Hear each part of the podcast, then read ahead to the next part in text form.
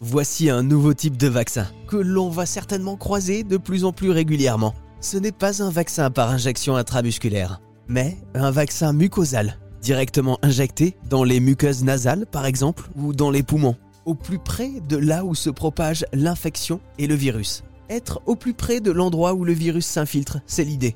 Et une équipe de chercheurs du CNRS vient d'ailleurs de constater ces effets de protection robustes contre le Covid sur une population de souris. Bruno Pitard est un des chercheurs de cette équipe du CNRS.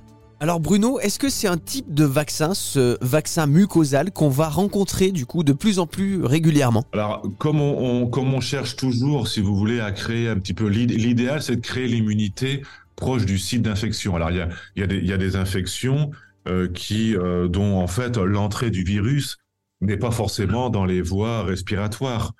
Hein, la, la, dengue, par exemple, c'est un virus qui va qui va qui va vous piquer au travers de la peau et qui va déposer euh, son virus eh bien au niveau du, du système sanguin, dans, dans, les tissus euh, musculaires.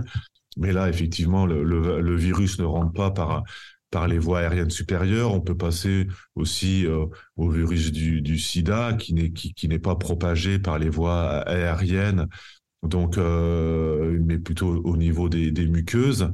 Donc on va par exemple, dans le cas du sida, on va essayer de créer, on pourrait idéalement créer des, des, des vaccins pour créer justement, produire des anticorps au niveau des muqueuses. Euh, les, les infections virales type chikungunya, dengue, et eh bien plutôt des vaccins qui vont être injectés par voie intramusculaire et puis euh, les, les, les, vaccins des voies aériennes supérieures plutôt effectivement avec des systèmes d'injection intrapulmonaire on pourrait penser aussi développer ce type de stratégie euh, contre le virus de la grippe, par exemple. Ah oui. Hein, euh, la grippe, euh, les coronavirus ou des adénovirus, qui, tout ça, ce sont des virus qui touchent les voies aériennes supérieures. On aurait effectivement intérêt à développer des, des vaccins qui vont protéger directement le tissu qui va être infecté en premier. Bon alors maintenant qu'on sait que les tests sont concluants sur euh, les souris, qu'elles sont protégées dans 100% des cas, quelles sont les prochaines étapes euh, pour ce vaccin mucosal pour euh, l'adapter chez l'homme? Voilà, donc effectivement, là, on, on, démontre chez la souris que ça fonctionne. Bon, souvent, c'est c'est comme ça que ça commence aussi. Hein, les, les, les, les, premiers vaccins contre le, contre le Covid-19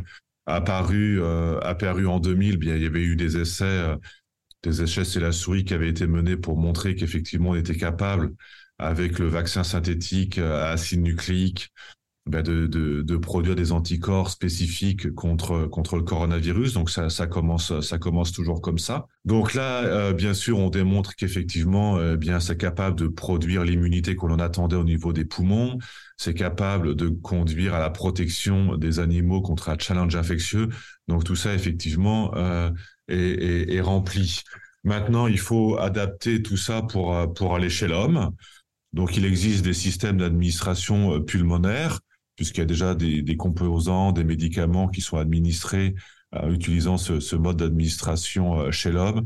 Donc il faut adapter maintenant tout le vaccin, il faut faire toutes les, phases de développement pour adapter ce vaccin euh, effectivement à son administration pulmonaire chez l'homme. Patience donc avant la vaccination muconasale contre le Covid-19 chez l'homme.